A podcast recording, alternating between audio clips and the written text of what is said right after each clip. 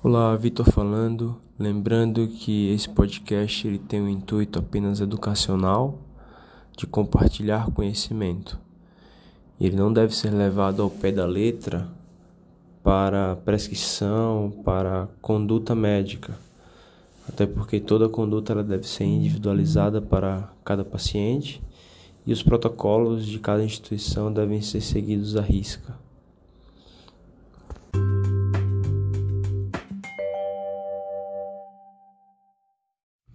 Olá, boa tarde a todos. Hoje vamos falar um pouco sobre o paciente que dá entrada com a síndrome coronária aguda e que está em uso de anticoagulantes orais. O paciente que chega em uso de varfarina, ele vai ter um INR, um TP alargado. Geralmente o alvo terapêutico que a gente usa é de, com INR de 2 a 3. Se o paciente chega com síndrome coronária aguda e ele está com INR maior que 2, maior ou igual a 2, e ele não tem supra do segmento ST, ele não está com a dor refratária, ele não está instável hemodinamicamente, é um paciente KILIP 1, daí a gente tem que esperar esse INR cair de 1,5 para a gente levar o paciente para o cateterismo. Assumindo que é um paciente com a síndrome coronariana aguda de alto risco, ele teria que ir em até 24 horas para esse cateterismo, mas a gente vai aguardar esse INR chegar em 1,5, nesse caso específico. Quando o paciente está com INR muito alargado, está com intoxicação cumarínica, a gente pode fazer uso da vitamina K, 10mg endovenosa, para a gente acelerar esse processo de normalização do INR.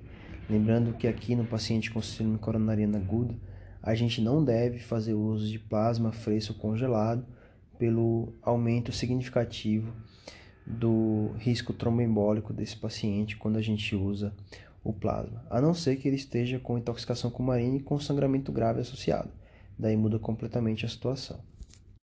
Quando o paciente chega com INR um pouco alargado, quando, por exemplo, está na faixa terapêutica de 2 para 3, só o tempo aí de 24 horas provavelmente já vai ser suficiente para esse NR cair para menos que 1,5 com a suspensão do anticoagulante. Já no caso em que o paciente está instável, está com a dor refratária, está em KILIP 2 para 3, ou está em choque cardiogênico, ou tem um infarto agudo do miocárdio com supradesnivelamento do segmento ST com tempo hábil para uma estratégia de reperfusão imediata, no caso angioplastia primária, paciente que está com a dor até 24 horas de duração, a gente vai ter que mandar o paciente para o CAT com INR alargado. A gente pode fazer antes do procedimento a vitamina K 10mg EV para tentar minimizar esse sangramento, mas não, aqui não tem jeito, o paciente vai ter que ir para o CAT com INR alargado. E a gente vai preferir sempre, nesse caso com a recomendação ainda mais forte, utilização da via radial, evitar a via femoral. E se a gente fizer por via femoral o procedimento com o paciente com INR alargado, a gente vai ter que esperar esse NR chegar a 1,5 para a gente retirar o introdutor. No caso do paciente com o uso dos novos anticoagulantes orais, a gente vai utilizar o mesmo raciocínio.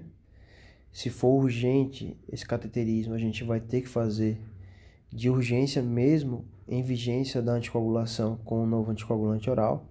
Se esse procedimento ele não for emergencial, se for o caso em que a gente pode esperar 24, 48 horas, a gente vai esperar o clearance do novo anticoagulante oral para fazer o procedimento sem o paciente estar anticoagulado, que reduziria muito esse sangramento. Geralmente, quando a função renal é normal, o tempo de clearance dos NOACs é de 24 horas.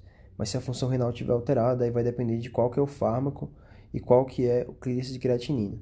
Mas assume-se que esses fármacos, mesmo com clearances abaixo de 30, eles estão totalmente depurados em até 48 horas. A gente vai retornar a anticoagulação sempre com anticoagulante parenteral, a gente não retorna inicialmente com anticoagulante oral, retorna ou com bomba de heparina não fracionada ou com enoxaparina subcutâneo, e isso sempre após 6 horas da retirada do introdutor, quando a gente faz por via femoral.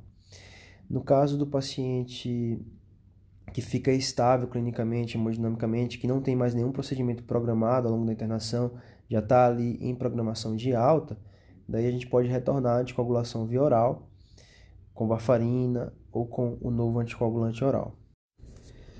Outra consideração que a gente tem que levar em conta é a necessidade do paciente ficar anticoagulado a longo prazo.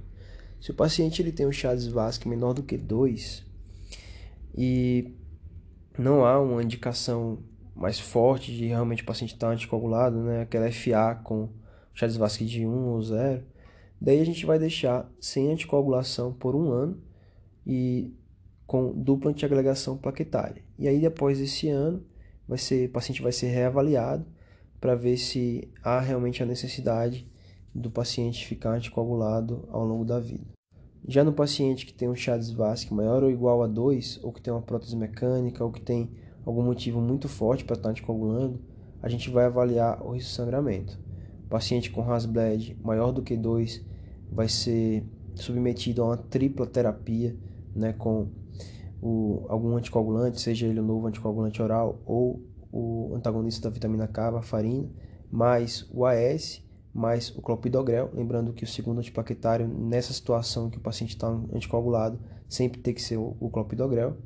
E aí o paciente vai ficar com essa tripla terapia por um mês, após esse mês é suspenso o AS, e o paciente fica só anticoagulado e com o clopidogrel por um ano, e depois desse ano é suspenso o clopidogrel, o paciente fica só com anticoagulação.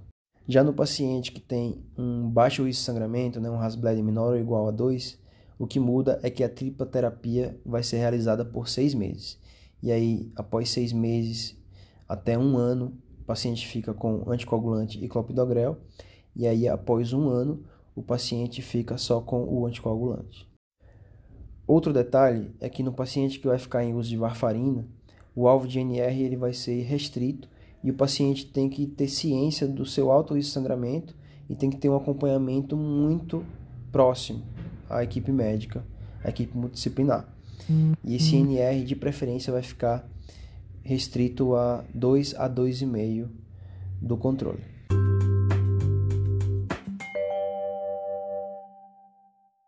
Sobre síndrome coronária aguda e anticoagulação é isso paciente que aumenta a sua complexidade quando ele está anticoagulado, mas que já existem diretrizes que mostram para a gente aí o caminho que a gente deve tomar com relação a essa terapia antitrombótica para, para esse paciente mais complexo.